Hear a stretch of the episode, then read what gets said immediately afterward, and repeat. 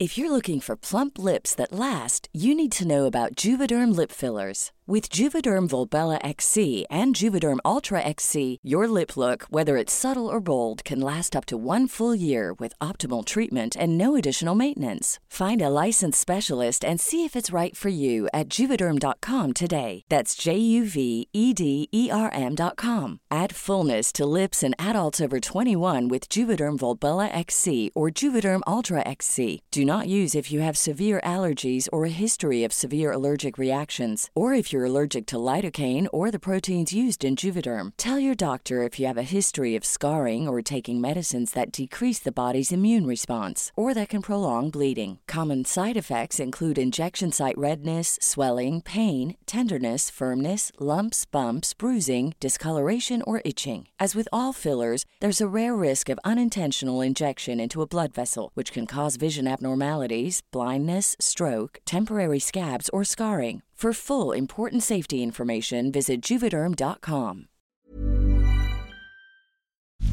En San Luis Potosí en el 91 organicé la primera observación ciudadana. Recuerdo la primera vez que mi padre se orinó en la cama. Finalmente, el presidente de México deposita el convenio 189. Una cosa es tocar y otra cosa es inventar melodías. Ahora está de moda hacer moda sustentable, pero nosotras llevamos ya más de 20 años. Gato Pardo presenta la docuserie de biografías en corto, con Guillermo Osorno.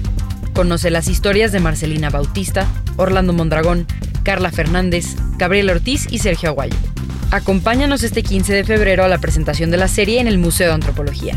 En la descripción de este podcast encontrarás el formulario.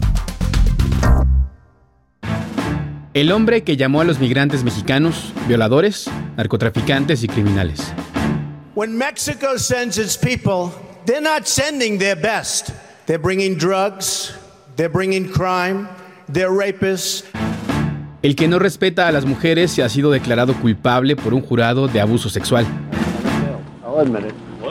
I did try and fuck her. She was married. Huge news, Sarah. No, no, Nancy. Yeah. no, no. El mismo que incitó a sus seguidores a tomar por asalto el Capitolio en enero de 2021, creando uno de los momentos más frágiles de la democracia estadounidense.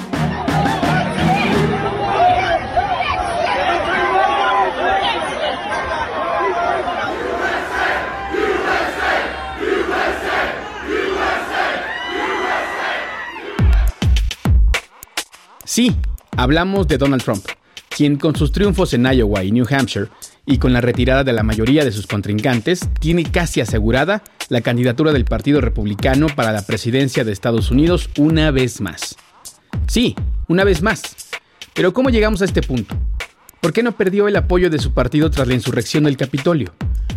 ¿Por qué alcanza hoy un 70% de aprobación en las encuestas de las preferencias republicanas?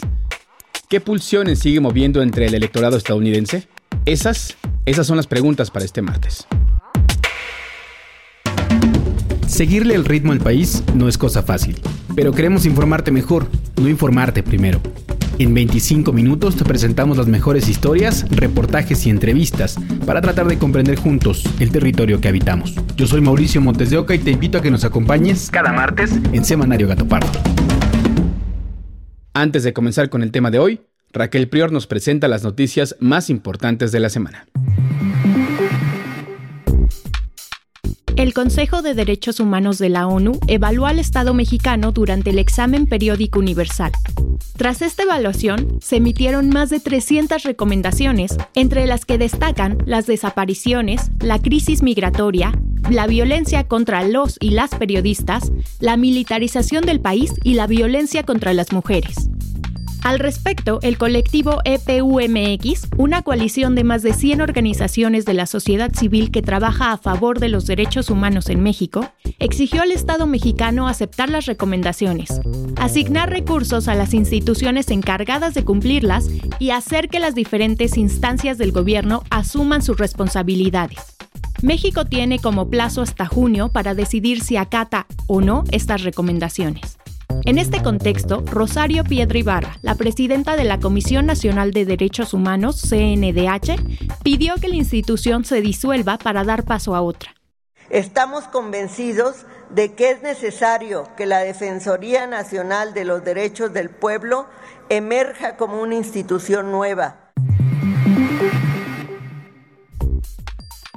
En otras noticias, la organización Sélvame del Tren documentó que durante el desarrollo de la etapa 5 del tren Maya se realizaron perforaciones que afectaron cenotes y cavernas en la zona Actún Tuyul en Quintana Roo.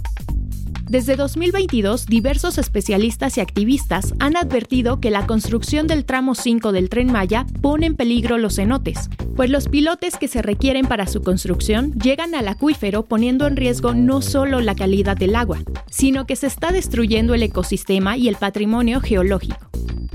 El presidente Andrés Manuel López Obrador afirmó que la inauguración completa del tren Maya se llevará a cabo después de las elecciones. Sin embargo, puntualizó que el 29 de febrero se activará el tramo de Cancún a Playa del Carmen, el cual forma parte del tramo 5 Norte.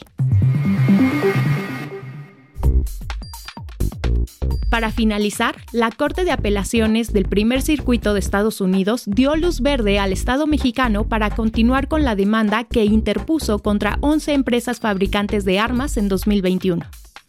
En la demanda, el gobierno mexicano denunció que los fabricantes facilitan el tráfico de armas al crimen organizado y estimó que al año ingresan al país ilegalmente más de medio millón de armas provenientes de Estados Unidos.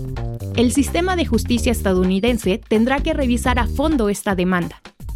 El ex canciller Marcelo Ebrard celebró la noticia y afirmó que la demanda establece la responsabilidad de la industria de las armas en el equipamiento de la delincuencia organizada y que este paso puede reducir la violencia en México. Ahora sí, vamos al tema de la semana. Antes de comenzar el análisis de lo que significa Trump a estas alturas, queremos asegurarnos de entender bien cómo funcionan las primarias en un sistema electoral tan particular para detallarnos este funcionamiento, invitamos a la doctora Aribel Contreras, coordinadora de la licenciatura en negocios globales de la Universidad Iberoamericana. En el caso de Estados Unidos, eh, pues se identifican dos partidos a comparación de México. Está el Partido Republicano y el Partido Demócrata. El republicano se caracteriza por ser o tener una agenda mucho más de derecha, y según el candidato en turno, pues eh, puede ser inclusive de ultraderecha, es decir, el valor de la familia, no al aborto, no a los derechos de la comunidad LGBT, inclusive eh, en otros países una agenda de derecha pudiera ser no a las pastillas anticonceptivas, e, etcétera. A diferencia de México, en Estados Unidos existe un verdadero federalismo en el que cada estado va creando sus propias reglas en muchos ámbitos de la vida pública, incluido el electoral. En el caso de Estados Unidos, primero se eligen los delegados y son los delegados los que tendrán que elegir, entonces emitir el voto por eh, el candidato, se hace un conteo y finalmente eh, la suma de ese conteo tiene que tener un número mínimo y de ahí pues ya resulta ganador.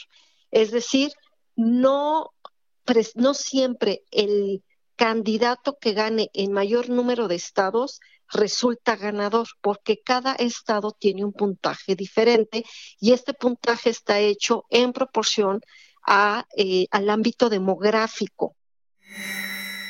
En este laberinto, la doctora Aribel Contreras nos advierte que se está saltando algunos procesos para simplificar y hacer más claro cómo funcionan las primarias. Pero a grandes rasgos así ocurre. Mediante caucus y elecciones primarias, los precandidatos van consiguiendo delegados. Se conoce como supermartes al día con mayor número de primarias en varios estados, que en esta ocasión será el 5 de marzo.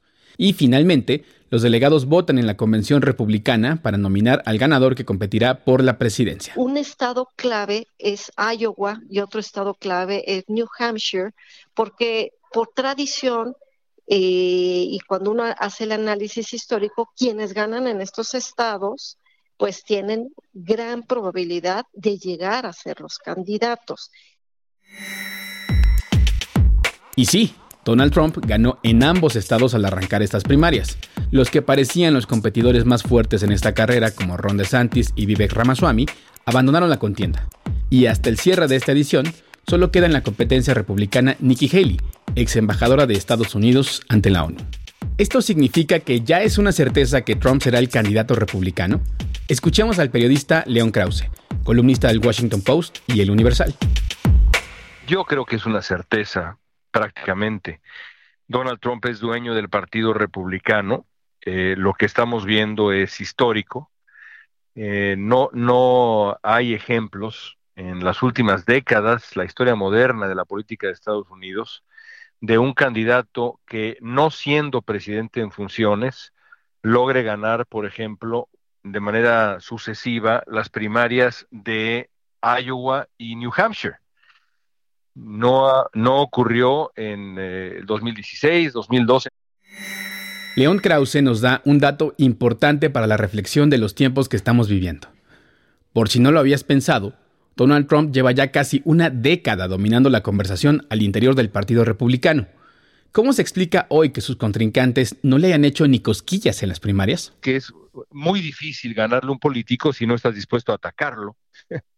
Y eso es lo que ocurrió con, con DeSantis, con Haley, con Mike Pence, con todos los demás. El tiempo pasó y ninguno de ellos demostró ninguna voluntad de atacar a, Trump. Se atacaron entre ellos pero no tocaron a Trump. Bueno, pues es muy difícil ganarle a alguien, insisto, a quien no estás dispuesto a tocar ni con el pétalo de una rosa. Esto sumado a que Trump no dejó de hacer campaña desde que salió de la presidencia, ya que ha emprendido rallies por todo el país y es dueño de su propia red social, Truth Social, donde hay medio millón de usuarios activos. Pero, ¿qué lo hace tan atractivo para el electorado republicano? ¿Acaso su base de votantes son solo esos conspiranoicos que tomaron por asalto el Capitolio vestidos con pieles y banderas confederadas?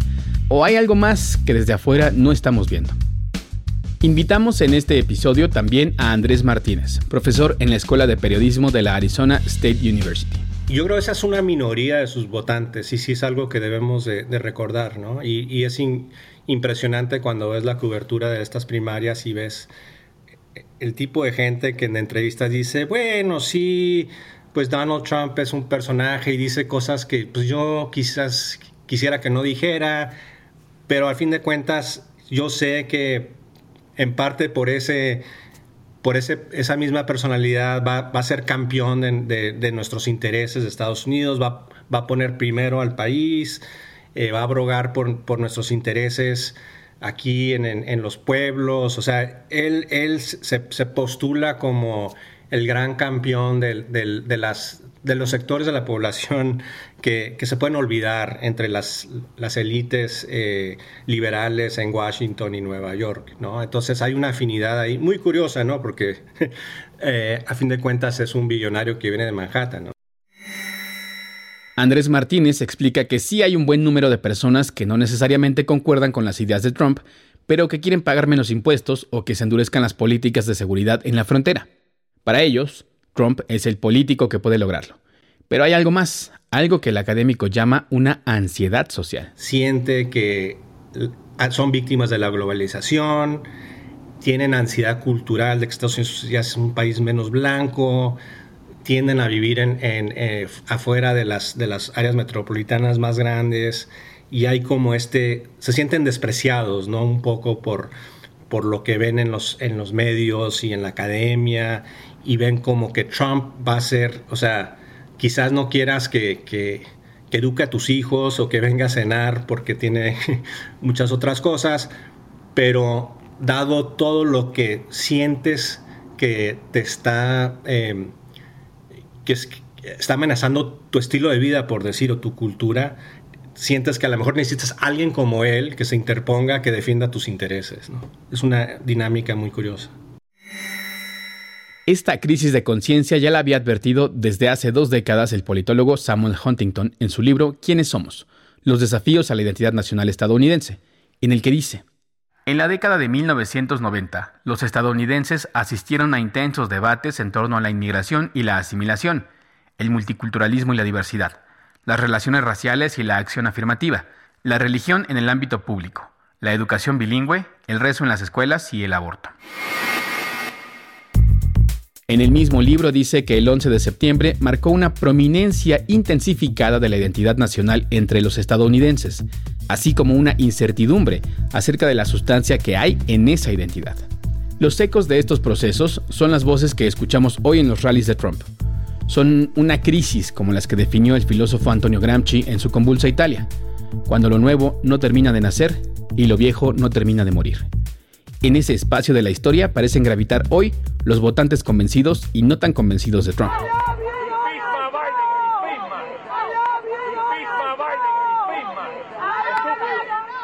Para Leon Krause hay que entender la naturaleza del atractivo de Trump no desde lo racional, sino desde lo emocional. Desafía cualquier eh, eh, escollo racional. Por ejemplo, eh, en el momento en que estamos conversando tú y yo, Donald Trump acaba de ser encontrado culpable de difamar a la periodista, escritora E. Jean Carroll, él, acaba de ser eh, encontrado culpable de difamación y va a tener que pagarle más de 80 millones a esta señora Carol, a la que antes fue encontrado culpable de eh, abusar sexualmente.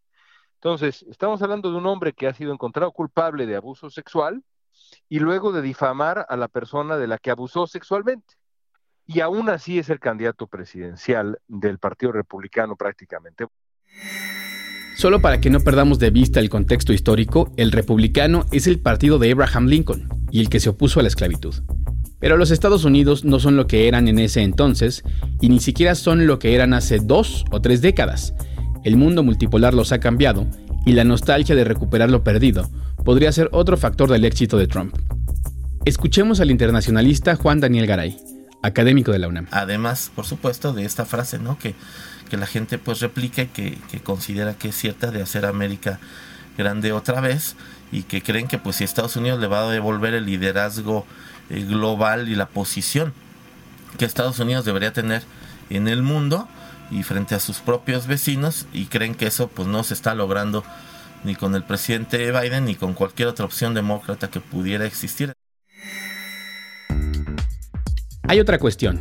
Si el asalto al Capitolio en 2021, con un saldo de 5 muertos, una docena de policías heridos y más de 50 detenidos, fue un parteaguas para la democracia estadounidense con una amplia condena de los sectores políticos en Estados Unidos, ¿por qué no terminó ahí la carrera de Trump?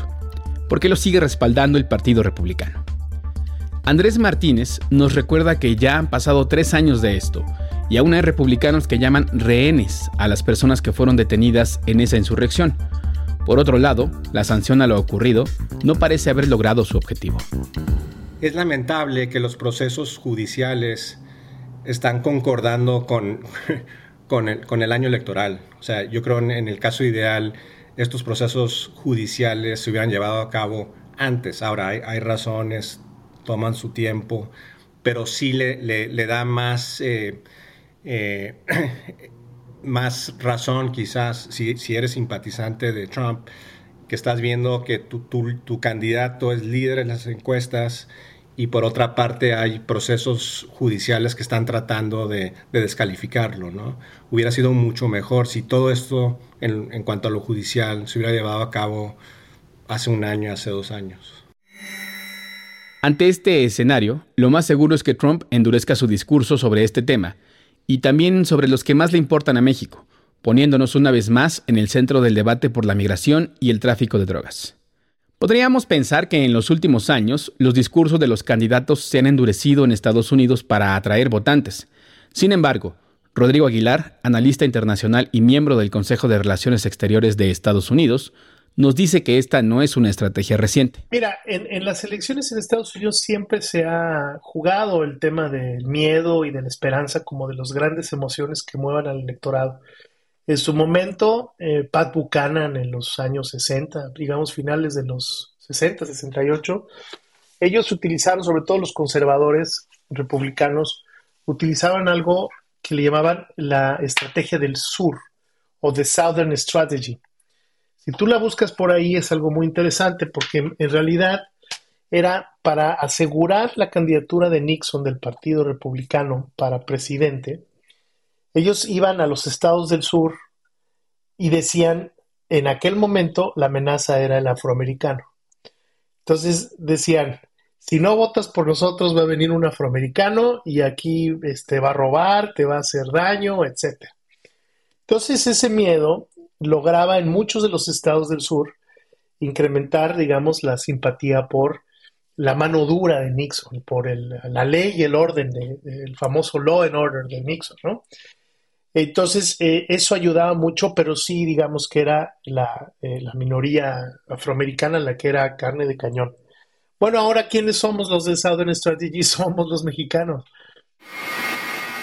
Para el profesor Juan Daniel Garay, hay tres temas que serán clave en los próximos días para el republicano. Tenemos el tema del narcotráfico, ¿no? Ese es yo creo que uno de los temas más importantes de enviar tropas a la frontera, sobre todo porque recientemente también ha señalado ¿no? que es necesaria la coordinación de los gobernadores fronterizos para que eh, pues envíen tropas y, detengan eh, pues este este tema este flagelo combinando pues los temas tanto de migración como el tema de seguridad en el caso del, del narcotráfico el tema del fentanilo pues es uno de los temas claves y el amenazado también con esta parte de incluso no de un tipo de invasión militar a México para detener este delito, ¿no? Entonces también el tema de seguridad, digamos que sería la otra parte, ¿no? Además del comercio y de la migración, que serían pues los temas con los que presiona a nuestro país.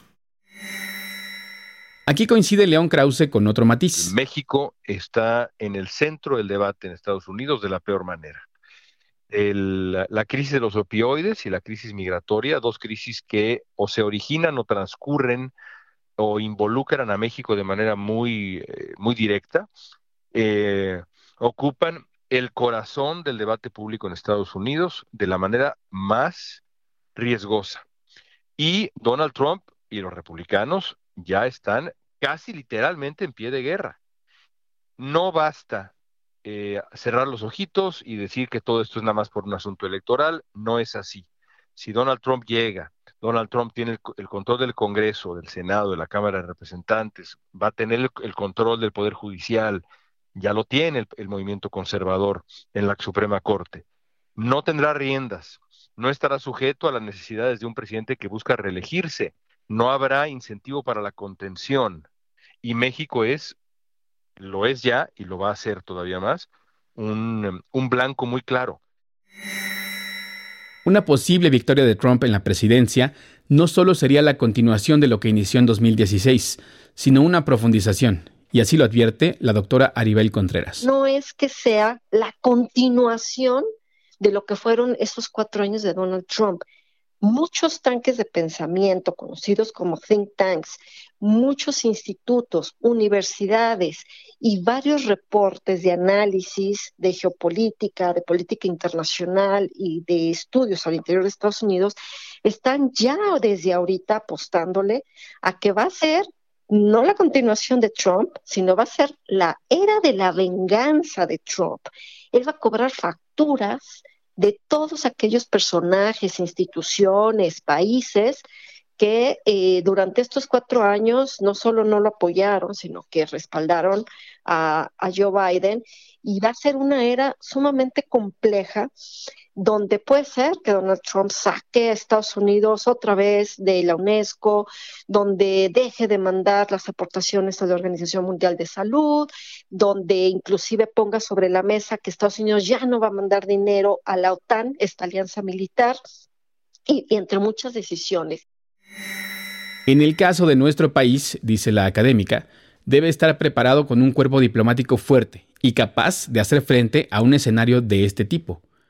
Uno de los aspectos importantes para el futuro es que los nombramientos de embajadores y cónsules dejen de ser un premio para políticos locales de oposición y les sean cedidos a personas con mayor preparación. Este acercamiento que hay que hacer también a través de la Embajada de México en Washington, eh, en el sentido de seguir haciendo lo que ya se ha hecho desde hace tiempo atrás eh, tener estas alianzas estratégicas con legisladores, con gobiernos locales, estatales, organizaciones no gubernamentales, el sector empresarial, los sindicatos, de hacerles ver lo estratégico que es México para ellos, para su economía, la dependencia que muchos estados tienen en cuanto a sus exportaciones gracias a lo que México les compra.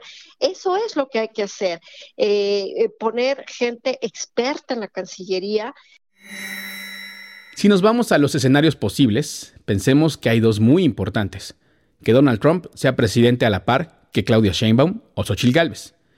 En el balance de las cosas, para Rodrigo Aguilar, el presidente López Obrador sale bien librado de la etapa que sostuvo con Trump en la relación bilateral. Digo, yo, yo creo que no lo ha hecho mal el gobierno de López Obrador hasta el momento. Es el, el tema de la política de Estado. Digo, mucha gente puede criticar, nunca vamos a estar de acuerdo, nunca se le va a dar gusto a nadie en general, pero me parece que el manejo de la política exterior de parte de, Marcelo Ebrard en su momento, eh, eh, que fue el ejecutor de todo esto, me parece que eh, funcionó muy bien. Pero tal vez nos estamos saltando todas las trancas y vamos muchos pasos adelante al hablar de una posible presidencia de Trump, ya que no hay que descartar al candidato demócrata de entrada. Dadas las particularidades del sistema estadounidense, en el que un voto no vale lo mismo en un estado y otro, y en el que ganar el voto popular no se traduce necesariamente en ganar la elección, León Krause nos hace una advertencia para el futuro próximo. El problema que tiene Biden es que todo esto se define en seis estados y en esos seis estados los indecisos y los independientes y los votantes, digamos, que van a inclinar la balanza son, yo te diría, un total de, ¿qué será? Entre los seis estados, un total de 200 mil, 300 mil y quizá exagero. ¿eh? Así que bueno, el futuro de Estados Unidos y seamos francos, el futuro del mundo depende de 300 mil personas en seis estados de Estados Unidos. A la luz de todos estos hechos, podríamos apostar doble contra sencillo que Trump será sí el candidato del Partido Republicano. Pero es muy importante decir que lo que suceda con las primarias republicanas no es una muestra confiable de lo que sucede en el resto del país. Más allá de las bases republicanas y demócratas, todavía falta convencer a los votantes independientes e indecisos. Por ejemplo, una encuesta de diciembre del New York Times y Siena College aseguró que Biden tiene 50% de preferencias entre los independientes frente a 38% de Trump. ¿Qué ofrece hoy a ese electorado el partido de Joe Biden? ¿Cómo recuperar la confianza de un país preocupado por el fentanilo, las guerras y la inflación? Esas, esas son preguntas que abordaremos más adelante en otro episodio de Semanario Gatopar. Como cada semana vamos a la última sección del podcast para hablar de democracia en menos de 5 minutos. El periodo de precampañas para las elecciones presidenciales de 2024 concluyó. El Instituto Nacional Electoral INE hizo públicos los registros de cuánto dinero utilizaron las y el aspirante a la presidencia de México. El tope de gastos que autorizó el instituto fue de 85.926.000 pesos. Según el portal de fiscalización del INE, nadie rebasó el tope establecido. Xochitl Gálvez fue la precandidata que más dinero utilizó con 63.171.000 pesos. Le sigue Claudia Sheinbaum, con 38.966.000 pesos. El caso de Movimiento Ciudadano es diferente, ya que tuvo dos precandidatos a la presidencia. El primero fue Samuel García, quien reportó ingresos y gastos de 16.778.000 pesos mientras que Jorge Álvarez Maínez reportó en ingresos y gastos un total de 2.849.000 pesos. Estas cifras son obtenidas gracias a los informes que los partidos políticos presentan ante el INE y luego se someten a un análisis de la Unidad Técnica de Fiscalización. Este proceso será en febrero. De acuerdo con la Ley General de Partidos Políticos, las personas que buscan un cargo de elección popular pueden recibir tanto financiamiento público como privado. El primero se obtiene a través de prerrogativas del INE y se puede utilizar en actividades ordinarias permanentes, actividades específicas y gastos de campaña. Mientras que el financiamiento privado se refiere a las aportaciones de militantes y simpatizantes, el autofinanciamiento o rendimientos financieros, fondos y fideicomisos. Esta cápsula fue patrocinada por Open Society Foundations. Gracias por escucharnos. Te invitamos a que te suscribas y califiques este episodio. Este podcast es posible gracias al equipo conformado por Raquel Prior, Diana Amador, el productor Juan José Rodríguez y yo, Mauricio Montes Oca.